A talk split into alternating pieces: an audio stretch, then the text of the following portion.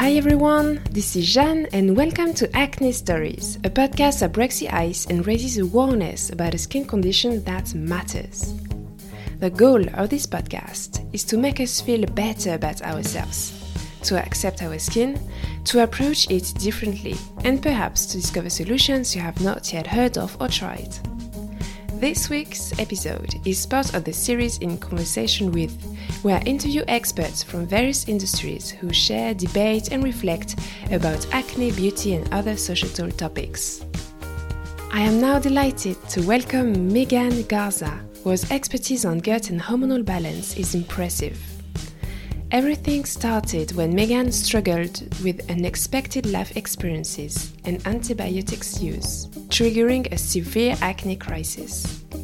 Digging into natural healing as well as the body mind connection, Megan learned and experienced different practices and areas of knowledge which turned out to be eye opening. Now working as a certified holistic health coach, Megan shares with you the fundamentals to keep in mind for a healthy lifestyle. Learn to change step by step your routine to ensure a better gut health, to quickly notice the red flags of a hormonal imbalance, and to build your own mindfulness ritual. Be inspired by Megan's personal journey to holistic health and put into practice her tips. Enjoy listening! Hi, Megan. Hi, Jeanne. How are you? I'm fine, thanks. And you? Great. Excellent. So happy to be here. The same. Thank you so much for for sharing your story and your knowledge on my podcast. Absolutely. And thank you for having me. It's a pleasure. Shall we start by your own skin story? Could you tell us a little bit more about your experience with acne, perhaps? Yeah, of course. So I first had acne when I was 13 years old. I know that this is really common for most teenagers because they're going through puberty and the hormones are changing. And it was not something that was my main focus because I was struggling with anxiety and depression at the time. So I didn't really care much about my skin because I had other things on my mind besides that. Um, but I did go on antibiotics and birth control when I was, I think, 14 or 15. And that seemed to clear things up pretty nicely, of course. But as time went on, I started to transition off of this medication because I wanted to go more natural and holistic. And it was around this time, a little bit shortly after, that I started to notice my skin breaking out really bad. Mm and it only continued to get worse when i was 18 i got into a auto accident and they prescribed me antibiotics to help with that and i obviously did not want to take them because i had just done 3 years of antibiotics for my mm. acne but you know this was a little bit different because of the risk of infection and everything so i did that and when i stopped my skin just went crazy. It was super painful and inflamed, and I didn't know what to do. And about six months after that, my now husband was diagnosed with cancer. He was treated for that, and I was so stressed out. And of course, it was a very traumatic experience for both of us. Mm-mm. So um, I definitely noticed my skin getting a lot worse. And uh, I was really confused because I thought I was doing all the right things. And of course, I look back now almost, I think, five year, five or six years later, and I was doing everything so wrong. but I think that's kind of the same with many of us, you know, when we start our journey versus where we are now. And I look back and I definitely see a lot of growth that I went through. And um, I mean, my skin is pretty clear right now. I don't want to paint a picture of me having like this perfect porcelain airbrushed model skin because that's not realistic. You know, we are human. We are we are living, breathing people who go through changes. So, you know, I do get acne here and there occasionally, depending on if I'm stressed or not. But I definitely do have much, much better skin now. And it was a long process to get where I'm at. And I definitely want to reiterate that and remind people that it is a process that takes a while to address because it's not an overnight fix. And I think that this is something that, you know, we want our skin to be clear now, but unfortunately, when we start addressing our health problems, the skin is the last thing to show improvements. Indeed, yes. As you say, it's a real journey. And um, your life story is very strong and you have been very brave. It's impressive to see the impact of uh, anxiety or feelings on our skin, right? Absolutely. And you now work as a holistic health coach. Oh, it's obviously linked to your your own story. Like, when did you tell yourself, okay, this is the job uh, I'm going to do, and what kind of uh, training did you have? How did you build this uh, job you're doing right now? So I met my cousin in law when I was first dating my husband back in the day, several years ago. And she also had really terrible acne when she was younger, and it affected her greatly. So I asked her a little bit about her story. And I think I was like 19 at the time, 18 or 19, I think 19. and, um, my acne was just really bad. So I asked her what she did, and she started talking to me about like non toxic living and how your acne is linked to your gut health. And that was completely new information to me because I didn't want to go out and go to the doctor and take Accutane or topicals because this was not something that I wanted to do. I wanted to figure out what was the root cause. And over time, I started to really figure this out and I started to read more books and I took a yoga teacher training course. And that was really eye opening to me because it was just so beautiful to learn about the mind body connection and breath work and slow movement in the body. The very beginning of 2020, I graduated from the Integrative Institute of Nutrition. And that was really a beautiful program because they did teach a lot about your whole body picture of health because up until that point, I was viewing health as only your nutrition. And I was really not focusing on my stress. I was not focusing on my sleep, relationships, finances, career, and the, the whole thing that embodies holistic health is really all of that and not just your nutrition. While nutrition is an important piece of the puzzle, it's only one piece. So I think that that was something that was it kind of clicked for me and I realized how important all of the other factors in life really are in order to address your acne. Mm-mm. I think in the US it's a bit similar with the Europe here because uh, with the traditional medical system we receive some like medicines but we don't really think of what's happening in the inside.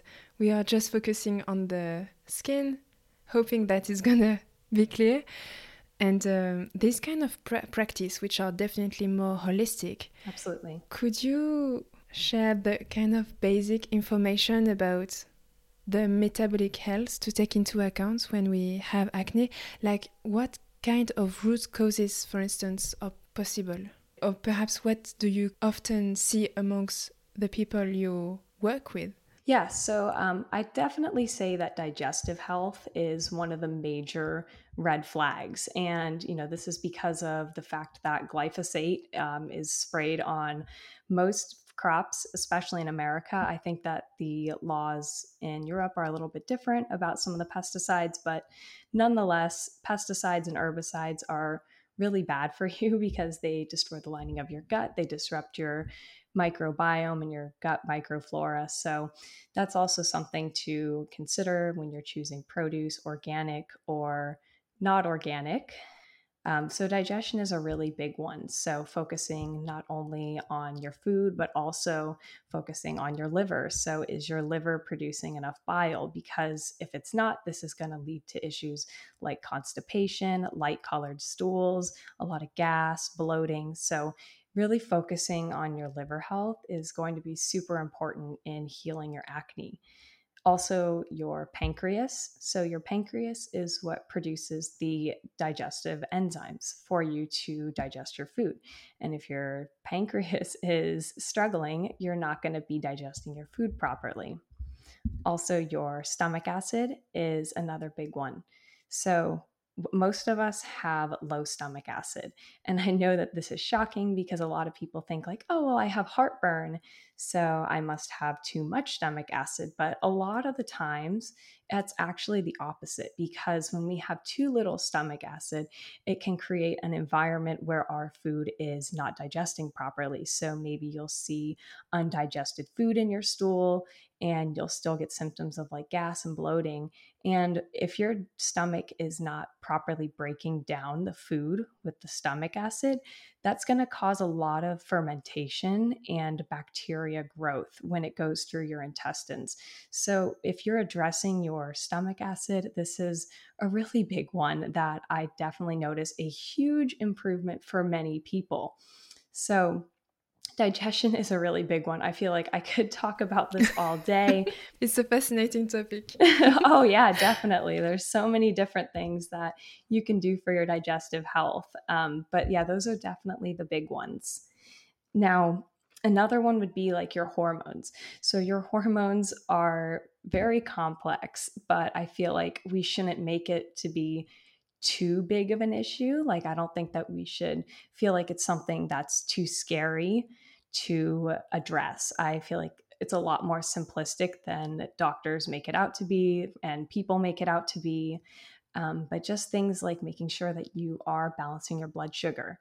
So, this is a, another really big one that I see. So, a lot of times people are doing prolonged periods of fasting. And while fasting is very healing to the body, there's also a time where it becomes too stressful. So then this can lead to a lot of metabolic dysfunction. So when you are eating foods, making sure that you are pairing a fat, a carb, and a protein all together. So that way it does not spike your blood sugar and your blood sugar does not go crazy.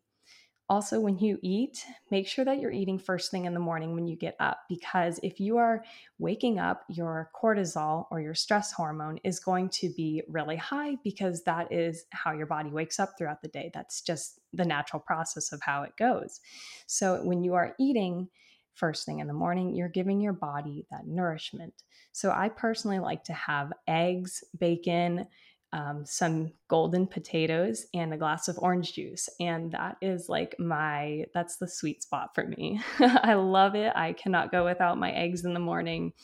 And whenever you are eating a fat, a carb, and a protein, you're balancing your macronutrients. So, this helps your blood sugar stay stable throughout the day and eating meals frequently throughout the day. So, every three to four hours, eat something. It does not have to be a large meal, it doesn't have to be something fancy, just something to hold you over until you get some substantial food. So maybe that looks like some snacking.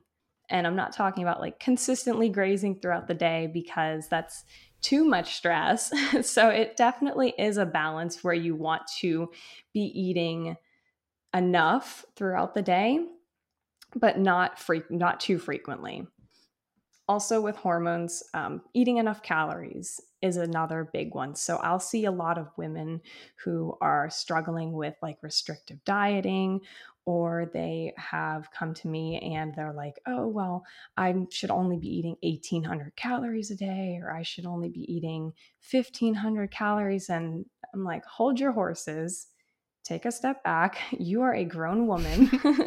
you should be eating anywhere from 2,000 to 2,500 calories a day, depending on your activity level. Because if you are not eating enough calories, this is going to put a lot of stress on your liver. It's going to start to pull energy from your tissues, from your muscle, from your organs, and you want to be able to supply your body with a good amount of food. So, making sure that you are eating enough food is going to be a really important step in the right direction. Also, um, something that I have noticed mm-hmm. that has really helped me, and it sounds so silly and it's so simple, and it really is just as simple, but eating a raw carrot every single day. so, this, this, I know it's crazy, it's crazy. So I laughed at it the first time. And then I was like, okay, you know what? Whatever. Let me just try mm-hmm. it. So I started eating a raw carrot every day, and I noticed my digestion started to get better, my skin started to clear up. And the more you read into it, you start to read about how it helps move endotoxins. And endotoxins are basically just toxins that can accumulate in your body, and that flushes them out of your body a lot easier. So that extra fiber it binds the toxins to it and then you expel it out through your stool. So definitely give that a try, especially if you have acne like on your jawline or around your mouth or your chin, because that is where all the hormonal acne um, accumulates. So eat a raw carrot for at least a month and see how you feel. I mean, what can re- what how can that really hurt? It's just a raw carrot, so give it a try. Mm-mm another one would definitely be magnesium. So, all of us are most likely deficient in magnesium. If you're not deficient in magnesium, good job. I don't know what you're doing, but yeah, most of us probably are because the soil quality has been so depleted from our agriculture practices. So there's not enough magnesium in the soil, and magnesium is really our master mineral. So when you're supplementing magnesium, you're giving your body exactly what it needs. So this can look like taking it in a capsule and you just take that once a day or even taking an Epsom salt bath or magnesium oil sprays. Those are also really excellent sources of magnesium, but I've noticed a huge improvement in my menstrual cycles as well since I started doing that. And, you know, these kind of go hand in hand because acne is not the root cause, you know, it's a symptom. Your body is just telling you, like, hey, listen, there's something wrong. Pay attention to me. Look at my skin. It's so inflamed. so, you know, it really is just a symptom. And one of those is definitely tied to hormonal imbalances. So, by doing a lot of these things and removing environmental toxins from your home. So, I'm not exactly sure how the laws are in Europe with the cleaners and the health and beauty products, but I think that they're somewhat lacking because I know here in America, they definitely don't care that much, which is very unfortunate because they'll put a lot of nasty chemicals in the products like fragrance and parabens and phthalates. And all of these have a tremendous impact on your endocrine system. So when you are constantly putting these things on your body over and over, day after day, it's going to show up in some area in your body. So maybe that looks like irregular periods or bad digestion, headaches, dizziness, and for people like us, acne. Yeah, definitely. That's a lot of useful tips. Thank you so much. Well, I have lots of questions coming to my mind now. The first one is for the people who are listening to us right now and have noticed that digestive issues or maybe hormonal imbalances, which triggers inflammation and acne, what type of food would you recommend to avoid all these symptoms? Absolutely. So, definitely avoiding inflammatory foods. So, this looks different for a lot of people, but mm. mainly vegetable oil. So, vegetable oil is the number one offender for acne. So, this includes things like canola oil, cottonseed oil, grapeseed oil. These are really high in polyunsaturated fats. So these fats can cause oxidation in your body and they can be very inflammatory to us. So by avoiding these vegetable oils, it is going to make a huge difference in your skin. So I this is so hard especially for most of us who are trying to grab a quick snack you turn the ingredients over and you see, oh my gosh, everything has vegetable oil in it. And it really is just about bringing awareness to it. And I've noticed a lot of the companies over here are starting to make a change because instead of vegetable oil, they're putting things like avocado oil or beef tallow or olive oil. And that is really excellent. But really avoiding inflammatory vegetable oils is going to be a really big one. Okay, thank you. And you mentioned another very relevant point, which is like nutrition is key to take into account, but there are other things as well, such as anxiety. Like, what kind of practice do you recommend to manage emotions, feelings, and perhaps some stress?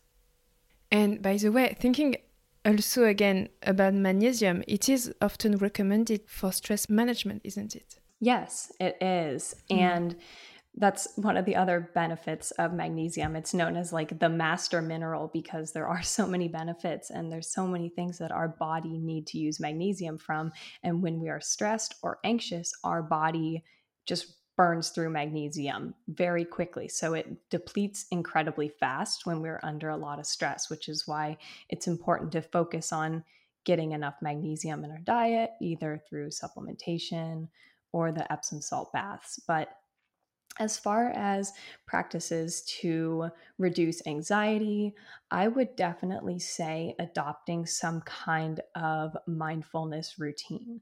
So, this can look different for everybody. I'm mm-hmm. not going to tell you to go and do a whole hour of yoga if you don't like yoga, because that's going to make you stressed. so, really figuring out what works for you. So, maybe like five minutes of meditation in the morning or going for a long walk in nature and I definitely am a huge nature lover. I personally moved out to the country because I was very sick of the city. And mm-hmm. I've noticed my stress levels have just gone down tremendously. So, going outside, getting some fresh air, getting some sunshine, getting all of the benefits of vitamin D and really figuring out what works for you for your stress. So, this is very individualistic. So, maybe you want to journal, maybe you enjoy drawing, or some kind of other creative activity that helps you just release and let go of any of those emotions that might be holding you back or making you feel tense. Mm, indeed, you're right. It's very like personal matter. And it has been proven scientifically that having a walk in uh, like nature, like forest, for instance, definitely brings more serenity. I'm thinking of another like situation, perhaps for some listeners who might think, okay, I don't have any digestive issues, but I do think I have some hormonal imbalance what kind of um, tips would you share to like identify what's the problem and then like perhaps general tips about how to look after our hormones absolutely so i'm speaking specifically to women because i do help young women. Um, I normally don't take male clients. I mean, there might be an exception to the rule in the future, but I am speaking directly to women right now. So, mm-hmm. for women, that would be things like PMS. So, Contrary to popular belief, bad PMS is not normal. Just because it's common, that does not mean that it's normal. So, if you are coming up to your period and you're having very swollen and tender breast, and you're having really inflamed acne, or and then when you get your period you're vomiting you're having diarrhea you are passing out missing work um, these are all really big red flags.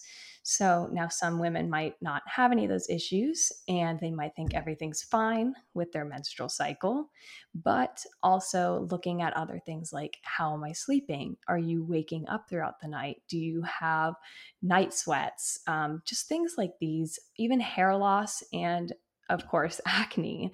So, if you're having any of these symptoms, that's definitely something to take into consideration of why are my hormones imbalanced in the first place. Okay, so interesting. You're definitely right. I see so many similar messages on social media content about like how to learn more about even our menstrual system it's so interesting to to explore and to learn about this. I totally agree with you. Thank you so much. Well, my other question is perhaps more about skincare products. You talked about before about like products we might use at home. What kind of things or ingredients do we have to take into account while choosing our cosmetic products?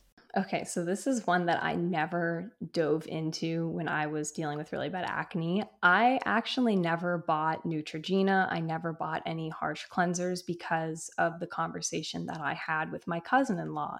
I knew that it was not getting to the root cause of it, and I just wanted to go with some simple stuff. So I currently only use honey to wash my face at night and shea butter to moisturize once in the morning and once at night and that's all I do.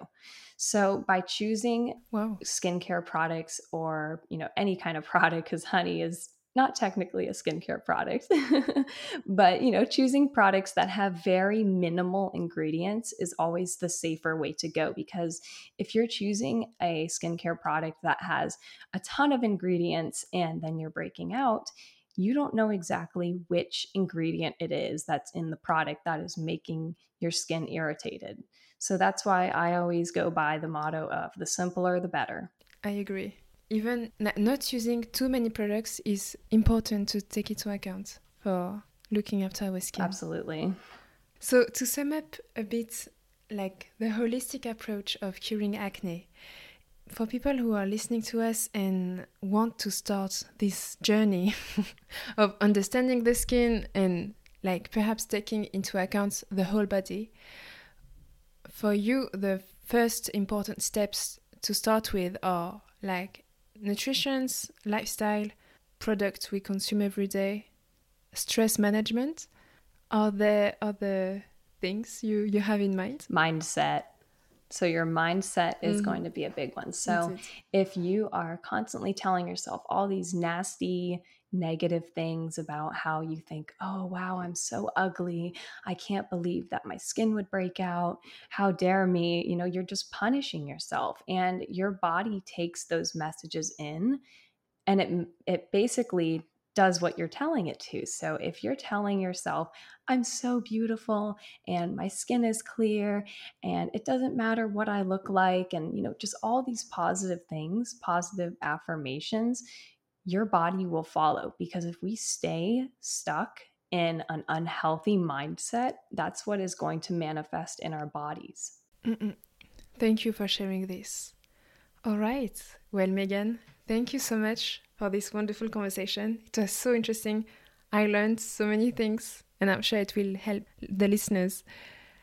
Well, usually I end the episode with a with a question like you have been through big acne crisis, you know like how sometimes it can be long to reach a clear skin. Would you have like a final positive message to share to all the listeners who are currently perhaps facing a, an acne crisis? Don't give up. so it does get better. There are a lot of things that you can do, and I know that it seems like an endless battle. And there are definitely times where it's going to get worse before it gets better.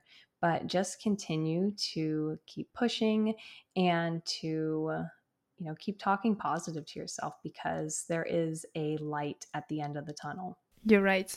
Some of the books that I really enjoy would be one called Nutrition and Physical Degeneration by Weston A. Price. He was a dentist back in the 1930s and he did studies on why people got diseases, um, specifically cavities, and the physical decline in people's health that ate the modern food like refined sugars and flours versus people who lived on native foods like animal products and um, just healthy foods that are natural from the earth. And those people got no cavities. So I think that was like a really big building block in my foundation to help me set up my health. So I think that's a really big one that you should check out. There's he also has a website. Well, he doesn't because he's since passed on, because obviously it was a very old book, but they set up a foundation in memory for him. It's called the Weston A. Price Foundation. So there's all kinds of resources about healthy living. And specifically, the one that I really like is realmilk.com.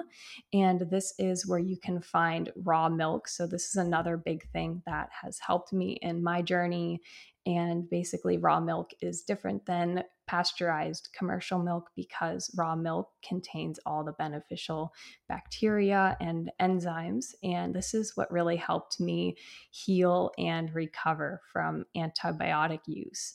So, if you've been struggling with your acne for a while, maybe try to find some raw milk. They do have some on that website that are in France. I think I found nine different dairy places in France to yeah to help you um, locate some raw milk.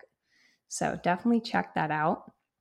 And another book that I liked was um, the fifth vital sign. So this one talks all about like charting your menstrual cycle and the dangers of birth control and alternatives and just to help your hormones. And this one was a really good one that I read recently and just affirmed everything that I've been reading about.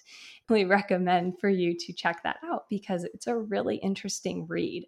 So if you've been wanting to transition off hormonal birth control and to find natural and incredibly effective ways to you know maybe pre- prevent pregnancy. I know that that's a concern for many women who you know don't want to get off the pill.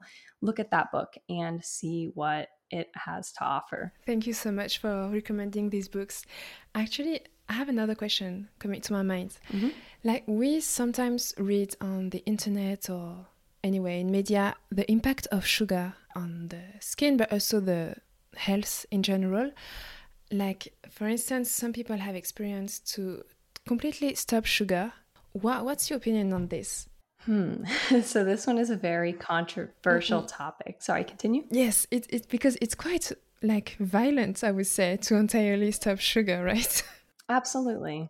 It's really not that good for your body because your body's primary source is glucose. So, glucose is sugar. So, if you're eating carbohydrates, they break down into glucose. And if you are cutting out sugar, this is having a really horrible impact on your body. I know there's a lot of people who are keto and will say otherwise, but I'm specifically quoting um, articles and research from Dr. Ray Peat, who is a biologist and he studied physiology as well.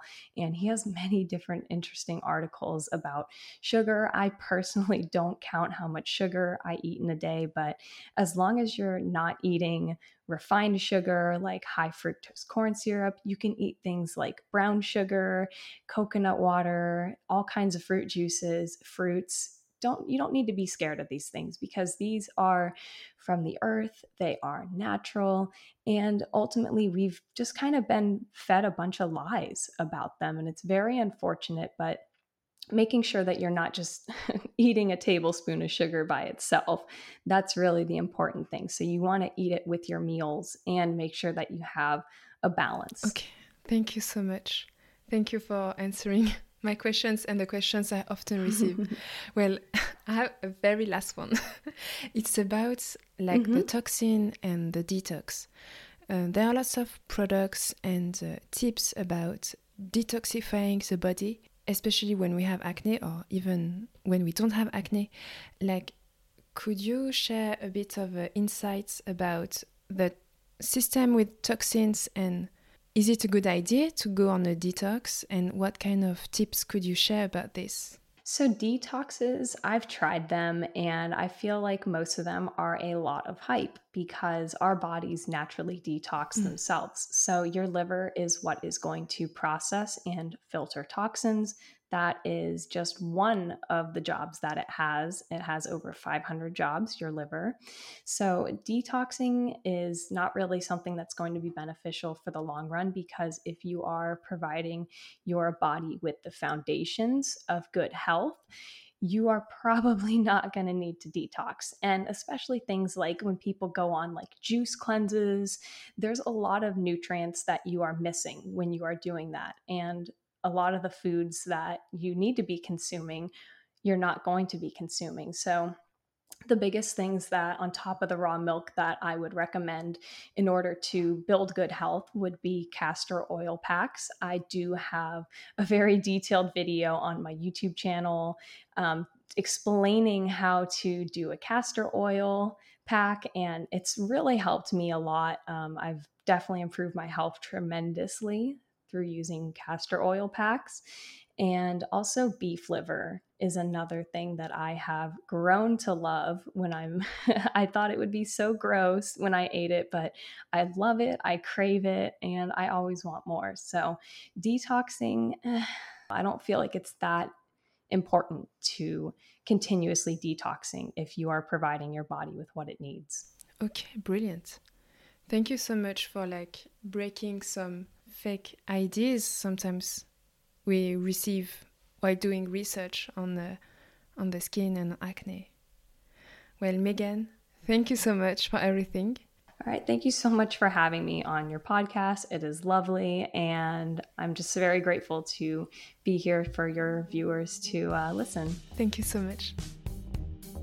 I hope you enjoyed this episode as much as I did. Go and explore Megan's website www.megangarzawellness.com as well as the YouTube channel at Megan Garza Wellness. You can also get in touch with Megan via Instagram page at Maggie's Mindful Movement. Feel free to share this episode on social networks and to rate it, ideally 5 stars on Apple Podcasts. If you would like to share your story or your opinion on the podcast, you can get in touch with me by writing to acne stories podcast at gmail.com. The podcast is also available on Spotify, TuneIn, and many other platforms. For more information, follow the podcast on Instagram and TikTok. Have a great day and see you next week for a new episode.